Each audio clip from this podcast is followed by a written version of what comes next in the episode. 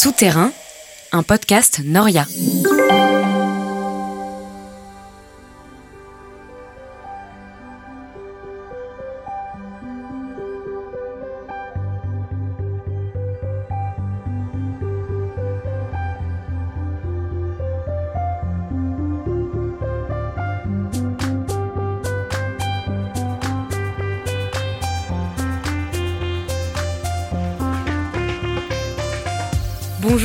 Bienvenue dans Souterrain, le podcast qui dévoile les rouages de l'enquête de terrain en sciences sociales.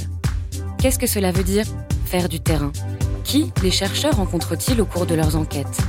Au fond, comment fait-on concrètement pour produire des connaissances en sciences sociales?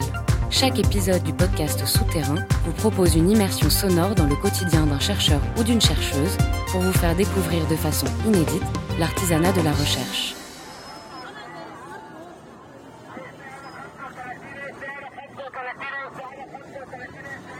Un pilote de montgolfière égaré tente de se rapprocher du sol pour demander son chemin. Il aperçoit un homme à vélo et lui crie ⁇ Où suis-je ?⁇ Le cycliste s'arrête, lève les yeux et répond ⁇ Vous êtes dans une montgolfière. Le pilote réplique ⁇ Mais plus précisément, où suis-je ?⁇ Le cycliste répond à nouveau ⁇ Dans une nacelle, sous un ballon. Excédé, le pilote s'emporte. Vous devez être un agent de renseignement. Comment le savez-vous lui répond le cycliste interloqué. Vous donnez des réponses exactes, mais inutiles à mes questions, lâche le pilote en s'éloignant. Compté par Bill Odon, le chef de la National Security Agency sous le gouvernement Reagan, cette petite histoire révèle en creux les obstacles typiques auxquels se confrontent les universitaires qui travaillent sur les services de renseignement. Comment faire de la recherche sur et avec des acteurs bercés par la culture du secret devenus professionnels des formules évasives et des commentaires sibyllins. Comment déterminer le rôle de ces agents dans les rapports intra- et interétatiques? Finalement, à quel point est-il possible d'ouvrir la fameuse boîte noire des services de renseignement? Aujourd'hui, c'est avec Sarah Daoud que nous allons explorer ces questions. Docteur associée au Centre de recherche internationale de Sciences Po et précédemment affiliée au Centre d'études et de documentations économiques, juridiques et sociales du Caire, elle est autrice d'une thèse intitulée Au nom de la sécurité nationale, l'activité de négociation des services de renseignement égyptiens dans le dossier palestinien. Elle y analyse les raisons pour lesquelles ce dossier politique, qui aurait dû être l'apanage de diplomates, a été confié à des acteurs sécuritaires, ainsi que les effets de cette gestion sur l'évolution des négociations.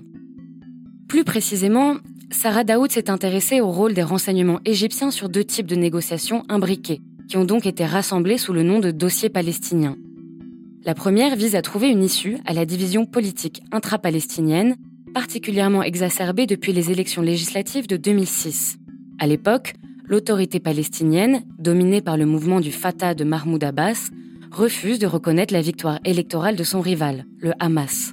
La multiplication des heurts et des affrontements violents débouche sur la prise de contrôle de la bande de Gaza par le parti islamiste palestinien en juin 2007, entérinant ainsi une rupture territoriale et politique avec le reste des territoires palestiniens occupés et l'autorité palestinienne. L'autre négociation étudiée concerne les tentatives d'apaisement entre la bande de Gaza et Israël. Des affrontements sanglants ont régulièrement lieu entre les deux parties en conflit, sans que les négociateurs ne soient jamais parvenus à la conclusion d'accords formels ou officiels, les différents cessez-le-feu obtenus par l'équipe de négociation égyptienne étant sans cesse enfreints, puis à nouveau conclus in extremis. Le dernier en date remonte à mai 2023, après cinq jours de tirs de missiles et de roquettes entre l'armée israélienne et les groupes armés palestiniens de Gaza, ayant fait 35 morts. Sarah Daoud, bonjour et merci d'être avec nous aujourd'hui. Bonjour. On aurait tendance à penser qu'afin d'étudier des processus de négociation entre deux parties en conflit, en l'occurrence ici le Fatah et le Hamas, puis les autorités en place dans la bande de Gaza avec Israël, l'approche la plus intuitive serait d'étudier ces dynamiques depuis les territoires concernés. Pourquoi donc as-tu fait le choix d'étudier les territoires palestiniens à partir de l'extérieur, à savoir depuis ce qu'on pourrait appeler le prisme égyptien? Alors ces dernières années en particulier, il y a eu une, de nombreux travaux euh, qui se sont euh, intéressés au phénomène de fragmentation multiple qui est caractéristique de la réalité palestinienne. Je pense euh, à ce titre à un numéro récent de la revue des mondes arabes et musulmans intitulé Fragments palestiniens, qui date de 2020. l'idée, c'était justement d'essayer d'éclairer l'évolution de la situation intérieure palestinienne et du conflit israélo-palestinien sous un nouvel angle, en prenant en compte d'autres dynamiques. Mon objectif, c'était d'essayer de détourner la focale sans trop pour autant s'éloigner de la Palestine. D'où mon choix de privilégier un prisme que j'ai appelé un prisme de proximité pour étudier ces dynamiques internes politiques palestiniennes en décentrant un peu la focale. J'en profite pour préciser que ces deux processus euh, de négociation que j'ai étudiés, donc euh, la réconciliation d'une part et l'apaisement de l'autre, la réconciliation, comme euh, vous l'avez très bien introduit, vise à mettre un terme à la division politique entre le Fatah et le Hamas. Une division politique bien antérieure à 2006 et qui n'est pas que politique, qui est aussi territoriale, voire sociétale aujourd'hui. Et donc, effectivement, pour aboutir à cette réconciliation, il y a eu de, nombreuses euh, rencontres et accords qui n'ont toutefois jamais été euh, mis en œuvre. Et par ailleurs, la question de l'apaisement, en fait, c'est en partie le résultat de la division, puisque ces cycles de violence qui, euh, on assiste dans la bande de, de Gaza, la fréquence de ces cycles s'est intensifiée, disons, depuis l'imposition du blocus en 2006 en réaction à la victoire législative du Hamas. Donc ce sont deux dossiers imbriqués, mais qui font, euh, et c'est ce que j'ai voulu étudier, euh, en étudiant l'évolution de ces négociations, deux dossiers qui font l'objet euh, d'un traitement différencié par les négociateurs en charge. Alors, les acteurs sur lesquels tu as choisi de travailler, ce ne sont pas des acteurs très faciles à situer. Et d'ailleurs, il n'existe pas particulièrement d'organigrammes publics hein, qui permettent de les identifier. Euh, au fond, qui sont du coup précisément tes enquêtés? Quelle est la distinction entre les agents de renseignement généraux et les agents de renseignement militaires avec qui tu as dû composer? Alors la majorité de mes interlocuteurs, ce sont donc, si on prend euh, les négociateurs euh, impliqués dans, ces deux volets de la réconciliation et de l'apaisement, on peut avoir cette impression qu'il y a une prolifération d'acteurs en jeu impliqués dans ces négociations. En réalité, quand on se penche un peu plus en détail sur qui réellement négocie, on arrive à identifier une portion assez congrue d'acteurs. En l'occurrence, les acteurs que moi j'ai rencontrés, tous les négociateurs quasiment côté palestinien, tous les négociateurs du Fatah, euh, et c'est ça aussi le, le challenge, c'est-à-dire que euh, du côté, le côté palestinien est tellement fragmenté politiquement l'enjeu d'identification des acteurs est assez compliqué au départ. Pour le coup, pour le Hamas, c'est aussi un éclatement géographique, puisque euh, si on prend en compte le Hamas en Cisjordanie, c'est une chose, mais le Hamas en Cisjordanie finalement n'est pas tant impliqué que ça dans les négociations. C'est plutôt le leadership qui se trouve en exil et qui est réparti notamment en Turquie et surtout au Qatar. Et bien sûr, les médiateurs dans l'affaire, ou en tout cas des médiateurs entre guillemets, puisqu'ils euh, ne jouent pas véritablement un rôle de médiateur euh, stricto sensu, ce sont les officiers de renseignement généraux et non militaires égyptiens. Euh, la distinction est importante, surtout ces dernières années, puisqu'on assiste à une sorte de rivalité un peu plus exacerbée entre ces deux appareils sécuritaires, notamment depuis 2013 et l'arrivée au pouvoir d'un homme issu des renseignements militaires. Mais à l'origine, le dossier palestinien, et c'est le cas depuis au moins les années 50, a été confié au service de renseignement généraux palestiniens. Et c'est d'autant plus le cas, ou plus, évident, depuis euh, le début des années 2000 avec le déclenchement de la deuxième intifada. La présidence égyptienne, donc Moubarak, a confié alors un mandat exclusif au service de renseignement généraux égyptien sur ce dossier euh, palestinien au-delà de cette première difficulté qui attenante à l'identification des personnes pertinentes pour l'enquête, euh, l'accès même à ces individus est très largement restreint pour des raisons évidentes de discrétion et de confidentialité. Comment est-ce que toi tu es parvenu à approcher ces acteurs et à gagner leur confiance si j'ai effectué un premier terrain dans les territoires palestiniens occupés, ce n'est pas bien sûr le hasard qui m'a conduite là-bas, mais euh, par euh, intuition, qu'en rencontrant d'abord les négociateurs palestiniens, peut-être que ces derniers m'ouvriraient leur carnet d'adresses et me permettraient ensuite de euh, rencontrer leurs interlocuteurs côté égyptien. C'est aussi par facilité que j'ai commencé en Palestine, puisque c'est un, terrain avec lequel je suis euh, plus familière, alors que l'Égypte, non. Donc c'est via les négociateurs palestiniens que j'ai pu ensuite alors rencontrer les, acteurs euh, sécuritaires côté égyptien. C'est trop large de dire ça, puisque en réalité, les officiers de renseignement généraux égyptiens en poste actuellement n'ont pas le droit, évidemment, de rencontrer des journalistes ou universitaires et de surcroît euh, étrangers. Donc ce n'est pas eux que j'ai rencontrés, mais plutôt des officiers de renseignement généraux qui sont entre guillemets à la retraite, puisque euh, en Égypte, et je pense que c'est le cas aussi dans d'autres euh, dans d'autres pays, on ne quitte jamais véritablement l'institution de, des services de renseignement généraux. Donc pour la plupart, c'est des personnes qui sont officiellement à la retraite, mais en l'occurrence qui suivent le dossier depuis qui ont suivi le dossier pendant plus d'une vingtaine d'années, qui connaissent très bien les négociateurs côté palestinien qui, eux, n'ont pas vraiment changé, qui sont restés à peu près euh, les mêmes euh, depuis deux décennies, et qui rencontrent encore ces négociateurs palestiniens lorsque ces derniers se rendent au Caire, lorsque les services de renseignement généraux euh, demandent que ce soit à l'autorité palestinienne ou au Hamas de s'y rendre. Donc c'est des personnes qui fournissent encore une expertise aussi à la présidence directement, puisque les services de renseignement généraux égyptiens dépendent directement de la présidence. C'est à l'équipe actuelle sur ce dossier euh, de, réconciliation et d'apaisement. Que ce soit du côté palestinien ou du côté égyptien, il y a souvent des personnes ressources qui permettent de, pénétrer plus précisément ces milieux. Est-ce qu'il y a eu de telles personnes pour toi dans ces deux terrains-là?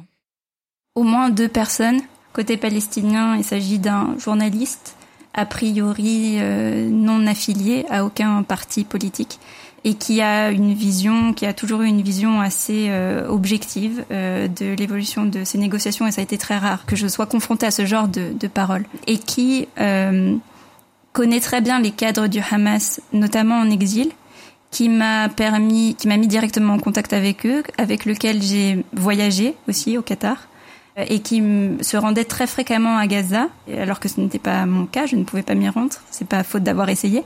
Mais donc ça pose aussi cette question-là, mais peut-être qu'on l'abordera un peu plus tard, la question de, faire son, son, terrain aussi à distance en partie, hein, pour ce qui est de la bande de Gaza, et qui du coup m'a permis d'obtenir des informations euh, essentielles, enfin, qui a été une personne ressource importante dans mon parcours euh, de recherche. Côté égyptien, c'est une personne, le, le Bon, peut-être que là, il faut nuancer euh, davantage pour ce qui est de, de, de la parole véhiculée qui n'était pas tout à fait objective. C'est une personne qui, bien sûr, étant donné le contexte, s'auto-censurait beaucoup, je pense, dans les échanges, mais que j'ai rencontré un nombre incalculable de fois, qui euh, que je rencontrais dans des lieux publics, euh, en l'occurrence le KFC Place Tahrir au Caire. Plus il y a de monde et en fait, plus c'est plus c'est sécurisé. Et c'est grâce à lui que, alors d'une part, j'ai pu rencontrer quelques-uns de ces officiers euh, à la retraite entre guillemets, mais c'est surtout grâce à lui puisque c'est une personne qui lui appartient au service de renseignement militaire et qui est particulièrement euh, euh, qui s'occupe particulièrement de la coordination sécuritaire dans le Sinaï avec Israël et qui m'a permis de, de mesurer c'est l'ampleur ou en tout cas l'évolution des rapports de force que j'évoquais au sein des services de renseignement égyptiens, donc entre les services de renseignement généraux et militaires. Donc surtout depuis 2013, puisque sans rentrer dans le détail, mais ce à quoi on assiste, c'est une tentative de noyautage, si on veut, des services de renseignement militaires au sein des services de renseignement généraux, la récupération par les services de renseignement militaires d'un certain nombre de portefeuilles aussi, mais pas la question palestinienne, pas encore, pas le dossier palestinien. Il y a eu des tentatives qui ont échoué. Donc voilà, le portefeuille palestinien reste euh, encore euh, jusqu'à présent dans les mains des services de renseignement généraux. Voilà, ces deux personnes qui m'ont euh, qui m'ont beaucoup euh, accompagné et qui ont été euh, des voilà des, des, des personnes ressources euh, effectivement importantes. Tous ces personnages que tu as pu ensuite rencontrer ne s'expriment pas nécessairement de façon très explicite. Euh, ils sont souvent peu prolixes, là encore, puisque leurs dires sont plus ou moins soumis à un régime du secret. Euh, concrètement, quel type de paroles récoltes-tu sur un terrain aussi verrouillé? Alors, je le disais, notamment donc en Égypte, à nouveau, j'ai quand même euh, essayé de pas essayé, mais j'ai rencontré un certain nombre d'acteurs politiques palestiniens, puisqu'il y en a un certain nombre. Le, le, Fatah, bien sûr, a une représentation officielle euh, en Égypte. Le Hamas, euh, mais on y reviendra peut-être, a toujours son siège officiellement, mais le cas du Hamas en Égypte, ça s'apparente davantage à, de la clandestinité ouverte reprendre le, concept de, Marie Van Etzel pour les frères musulmans. C'est-à-dire que leurs activités sont connues des autorités, mais pour autant pas tolérées. Il n'y a aucun lien diplomatique aussi ou lien officiel de quelque sorte que ce soit entre les autorités égyptiennes et le Hamas. Donc c'était des personnes qui elles-mêmes étaient soumises à des pressions euh, politiques et qui donc prenaient un certain nombre de risques à rencontrer un, chercheur euh, étranger en Égypte. Et par ailleurs, pour ce qui est des services de renseignement généraux, là l'enjeu était alors donc d'un côté faire face à l'autocensure avec ces acteurs palestiniens, de l'autre des acteurs dont c'est le métier de maîtriser leurs paroles, de contrôler leurs paroles. Et donc, euh, ça donne lieu à des situations d'entretien euh, parfois, euh, bon, à des enquêtés très peu loquaces. Ça, ça arrive un certain nombre de fois.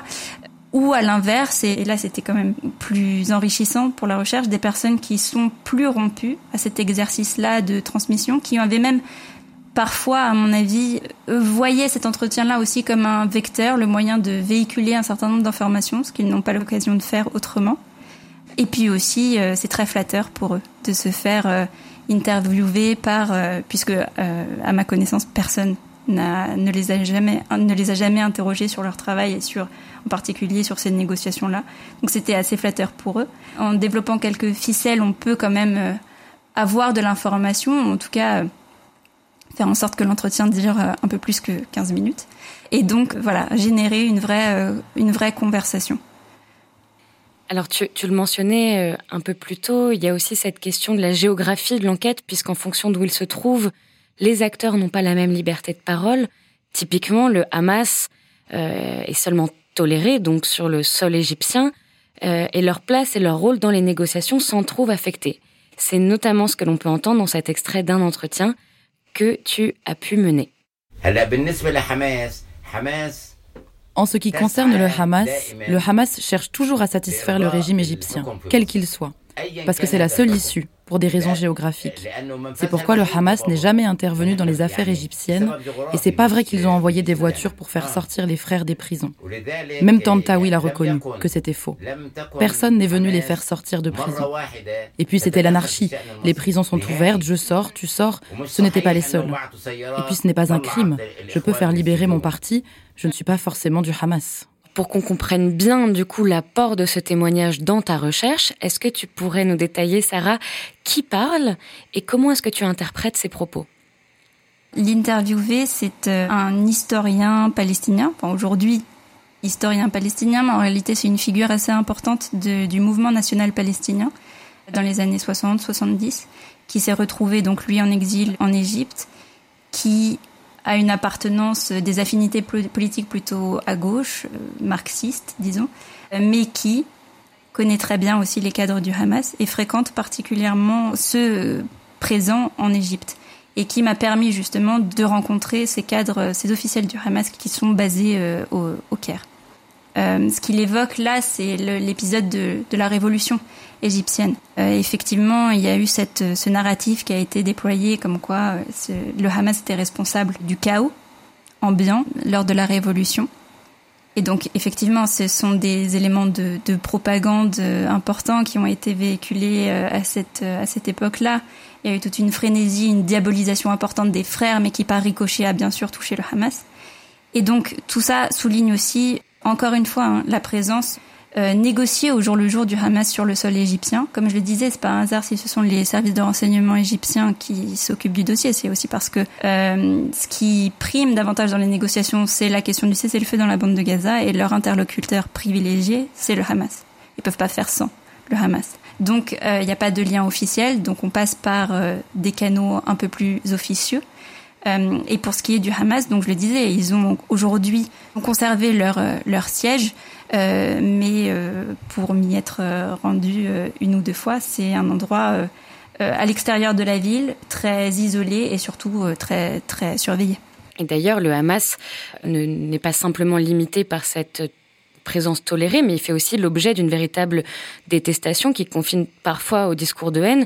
C'est ce qu'on peut entendre dans cet extrait d'un journal télévisé animé par le célèbre présentateur Taoufik Okasha sur la chaîne Al Faraïn, proche des forces armées égyptiennes, et qui date de 2013.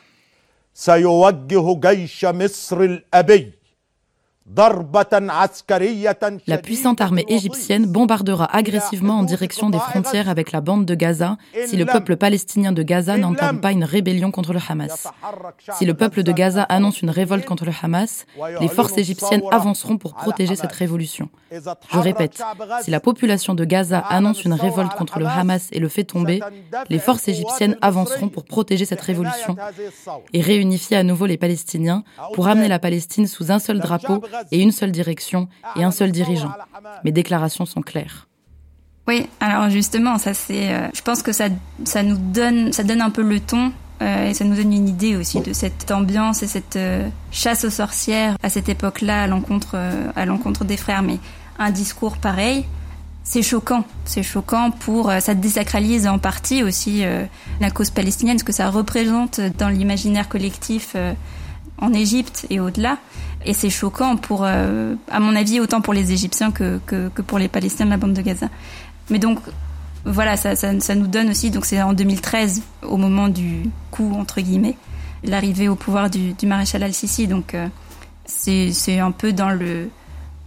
Disons que c'est représentatif, à mon avis, des différents discours médiatiques qui sont véhiculés euh, à cette époque-là.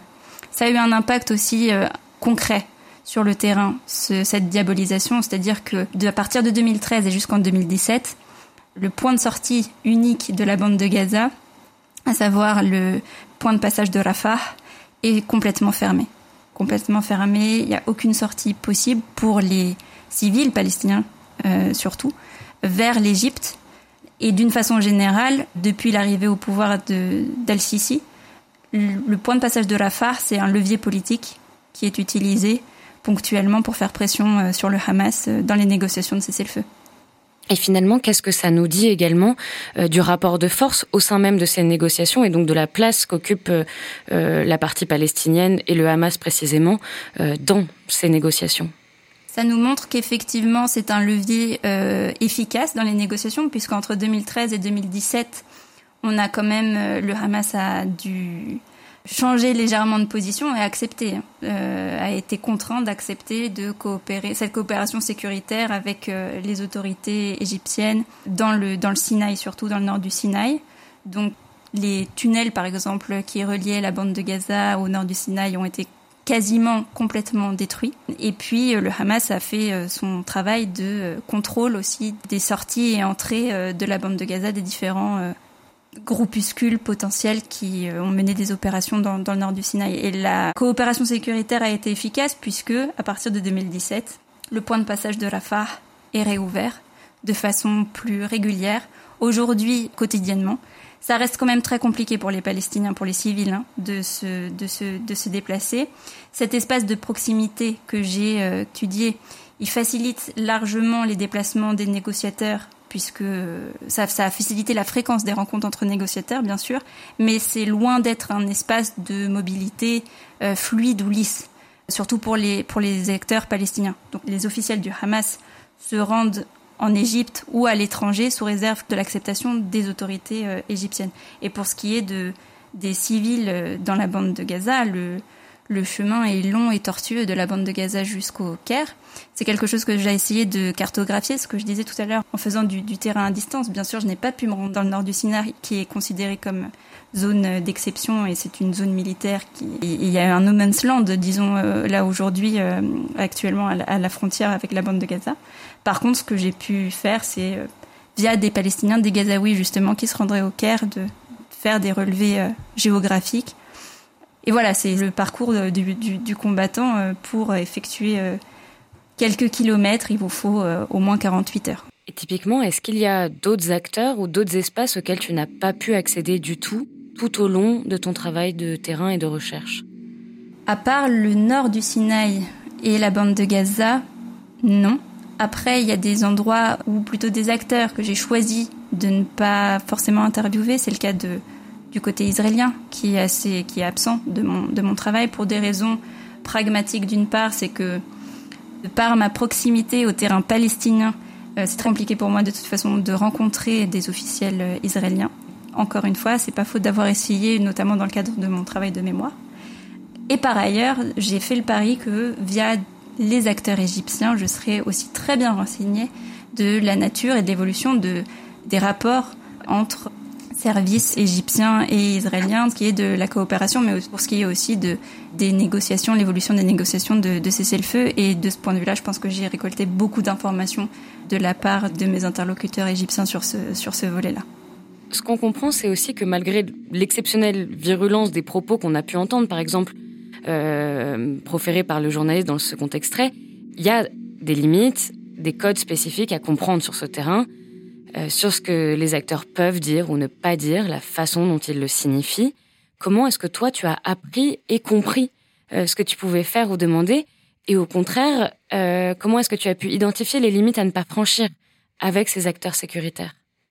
Alors pour être tout à fait transparente et honnête, j'avais pas forcément conscience en arrivant en Égypte et surtout après avoir les territoires palestiniens où j'arrivais à naviguer très facilement et à rencontrer les officiels palestiniens assez facilement. J'avais pas du tout conscience que sur le terrain égyptien, très verrouillé, il fallait euh, faire preuve de plus de prudence. Donc euh, ça, disons que je l'ai appris plutôt euh, au fur et à mesure, en faisant quelques expériences un peu malheureuses, en ayant quelques mises en garde. Au fur et à mesure, j'ai pu essayer de délimiter mon périmètre de recherche, disons, qui était acceptable pour les acteurs que je rencontrais en Égypte. Et quand tu parles de mise en garde, c'est-à-dire qu'on t'a à un moment donné euh, enjoint à ne plus faire cette enquête? Oui, où on m'a dit justement euh, clairement, et, de ce point de vue-là, je pense que j'évoquais cette personne euh, ressource entre guillemets euh, côté égyptien.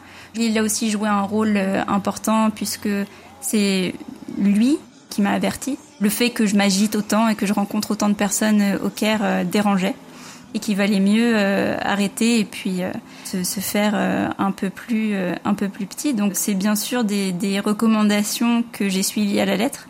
Euh, c'est-à-dire que à partir du moment où on m'a mise en garde, j'ai arrêté de faire des entretiens. J'ai laissé passer l'été, je suis revenue en septembre et j'ai essayé de recommencer. Malheureusement, en septembre, il y a eu une tentative de manifestation en plein cœur du Caire, donc personne ne voulait me rencontrer. Tout le monde était très très à cran, mais ensuite ça a repris petit à petit. Même si j'en avais pas conscience au départ, j'ai été assez prudente au fur et à mesure, j'ai appris euh, sur le terrain. Puis voilà, ça m'a permis de, de, quand même mener ma recherche. Et puis le fait de le fait d'être introduite par mes interlocuteurs palestiniens, ça m'a aidé aussi, puisque finalement on me présentait davantage comme euh, palestinienne, qui faisait plus ou moins de la recherche. Ça semblait assez inoffensif. Et donc euh, ça, ça m'a, j'en ai, j'en ai beaucoup joué. Le fait que voilà, on me présentait comme, ils me présentaient comme leur fille parfois. Euh, palestinienne qui s'intéresse à la Palestine, etc. Donc euh, voilà, j'en jouais beaucoup et ça m'a ça m'a beaucoup aidé pour euh, rencontrer des personnes. Et alors du coup, ce, ce monde des renseignements, c'est aussi un monde où se constituent des déséquilibres multiples entre les chercheurs et les enquêtés, puisque ces acteurs occupent de facto une situation de pouvoir. Et dans ton cas, c'est aussi un milieu qui est essentiellement composé d'hommes et surtout d'hommes plus âgés. Euh, quels, quels, ont été les effets de ces enjeux de, genre et de domination dans ta recherche et peut-être plus précisément sur la préparation en amont de ces rencontres? Oui, alors le rapport d'enquête était euh, déséquilibré, asymétrique en permanence. Euh, il y a eu un, un, une relation, un rapport de domination important, que ce soit, euh, comme euh, tu le rappelais, euh, en raison du genre, en raison de l'âge, en raison de la position aussi de la hiérarchie. J'ai rencontré que des officiels qui ont euh, un poste assez et des responsabilités assez euh, assez importantes. Ça crée une relation d'enquête euh, déséquilibrée qui est difficile à gérer au départ. J'avoue que par exemple pour ce qui est du genre, des remarques misogynes, etc. que j'ai pu avoir, bon je les, j'avoue que je les ai plus plus subies que qu'affrontées. Au fur et à mesure, j'ai essayé de développer quelques quelques ficelles comme par exemple, euh, pour ce qui est de la préparation de l'entretien, c'était important pour moi d'arriver euh, très renseigné, pas tant sur le dossier euh, en lui-même, qui finalement, au bout de quelques mois, on, saisit en gros les enjeux des, négociations. Il suffit de lire les différents accords qui se ressemblent tous, mais plutôt sur la personne en elle-même. Et c'est ce que je disais tout à l'heure. Euh, c'est quand même des personnes qui euh, aiment être euh, flattées, qui aiment, qui n'ont pas l'habitude qu'on s'intéresse à eux, qu'on les interroge. Et donc j'arrivais très renseignée sur leur carrière, leur trajectoire, ce qu'ils avaient fait auparavant, etc. Et ça, ça créer un climat de confiance et puis ça, fait, ça facilitait ensuite euh, l'entretien. Il y a aussi la question du pendant et de l'après-entretien, puisque là encore, pour des raisons de confidentialité, l'enregistrement ou la prise de notes ne sont pas toujours des méthodes acceptées. Comment est-ce que tu t'es débrouillé pour recueillir matériellement l'information euh, et également pour stocker ces données particulièrement sensibles, euh, notamment lors de voyages?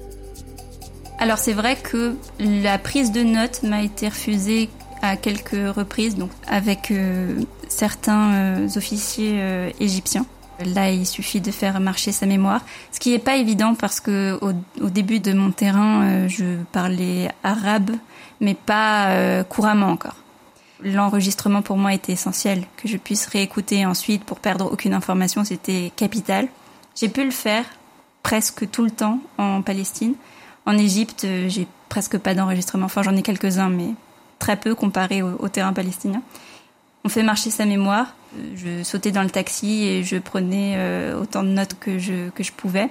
Mais sinon, euh, c'est vrai que c'est difficile. Mais c'est pour ça que aussi, j'ai, tenu à les rencontrer euh, plusieurs fois. Quitte à leur reposer les mêmes questions, mais les rencontrer plusieurs fois pour être sûr d'avoir bien récolté l'information. Mon terrain a été surtout au début dispersé entre les territoires palestiniens et l'Égypte.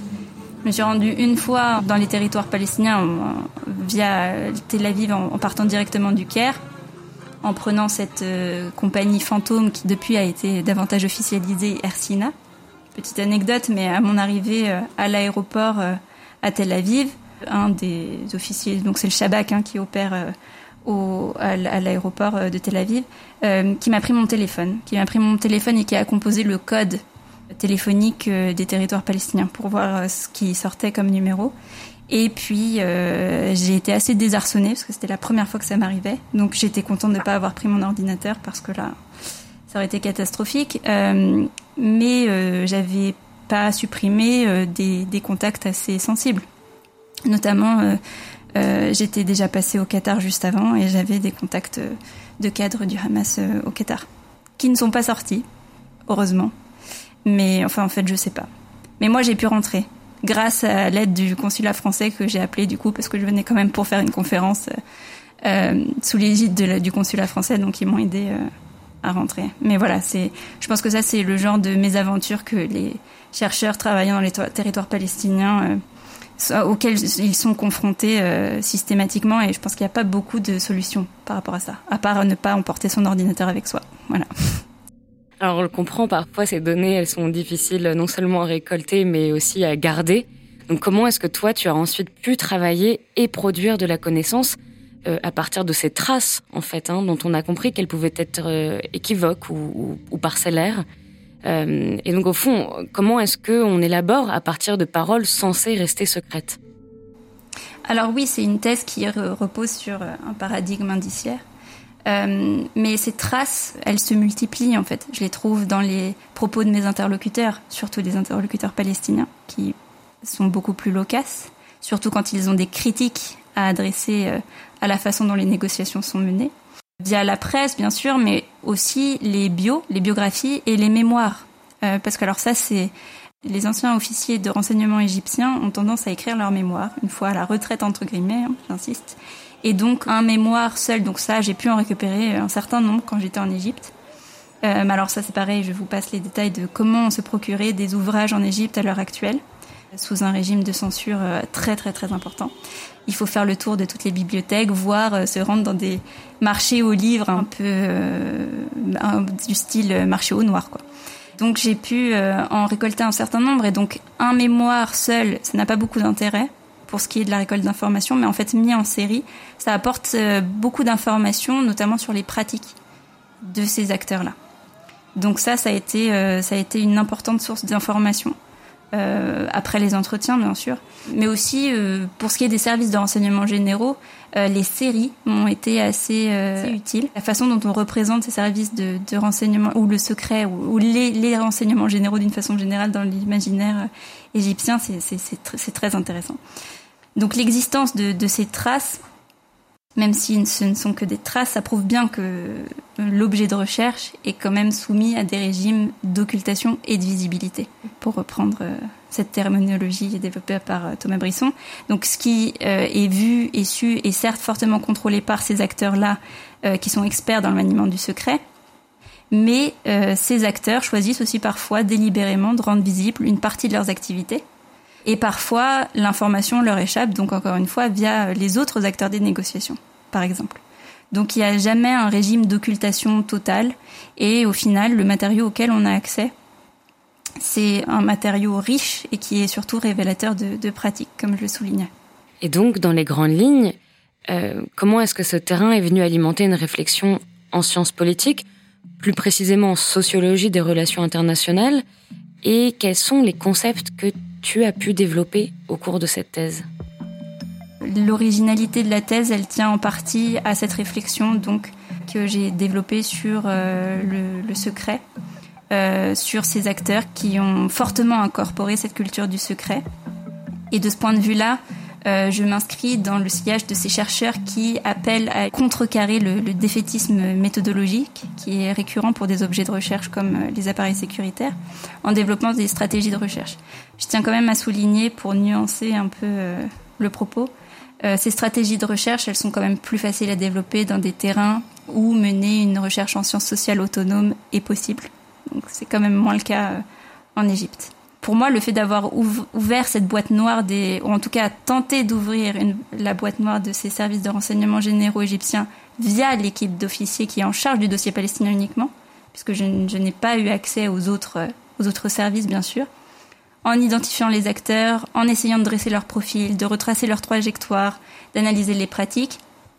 Ça a eu, enfin, le but c'était justement de dépasser ce mythe euh, qui entoure euh, euh, cette institution-là, ce mythe de l'imperméabilité de, cette institution, et donc de, de, dépasser aussi le, fétichisme qu'on entretient autour du secret.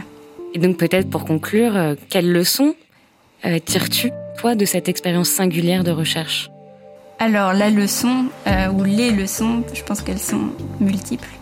Pour revenir sur l'apport théorique, je pense que d'une part, c'est important de s'intéresser à des acteurs que la littérature sur les négociations a, eu tendance à, à occulter. C'est possible aussi, ça c'est important de le souligner.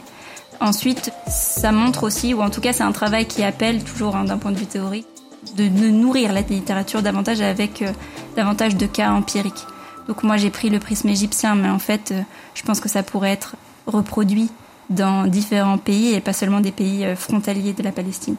D'un point de vue méthodologique, on peut développer un certain nombre d'outils, de ficelles pour justement mener malgré tout une, enquête sur ce genre d'objet dit sensible euh, mais il faut pas trop en exagérer la portée non plus.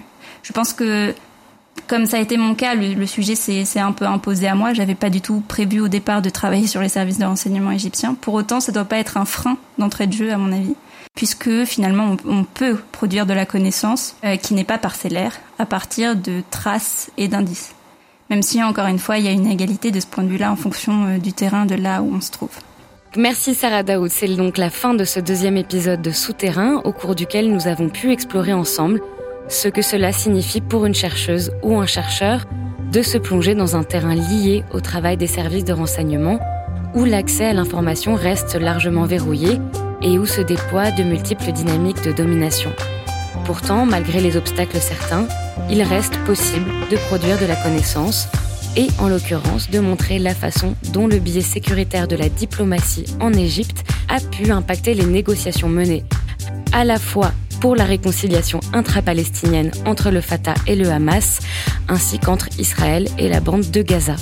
Je suis Iris Lambert et cet épisode a été préparé par Sixtine de Roure, Cécile Jean Mougin, Claire Lefort-Rieux et Camille Abesca. À bientôt.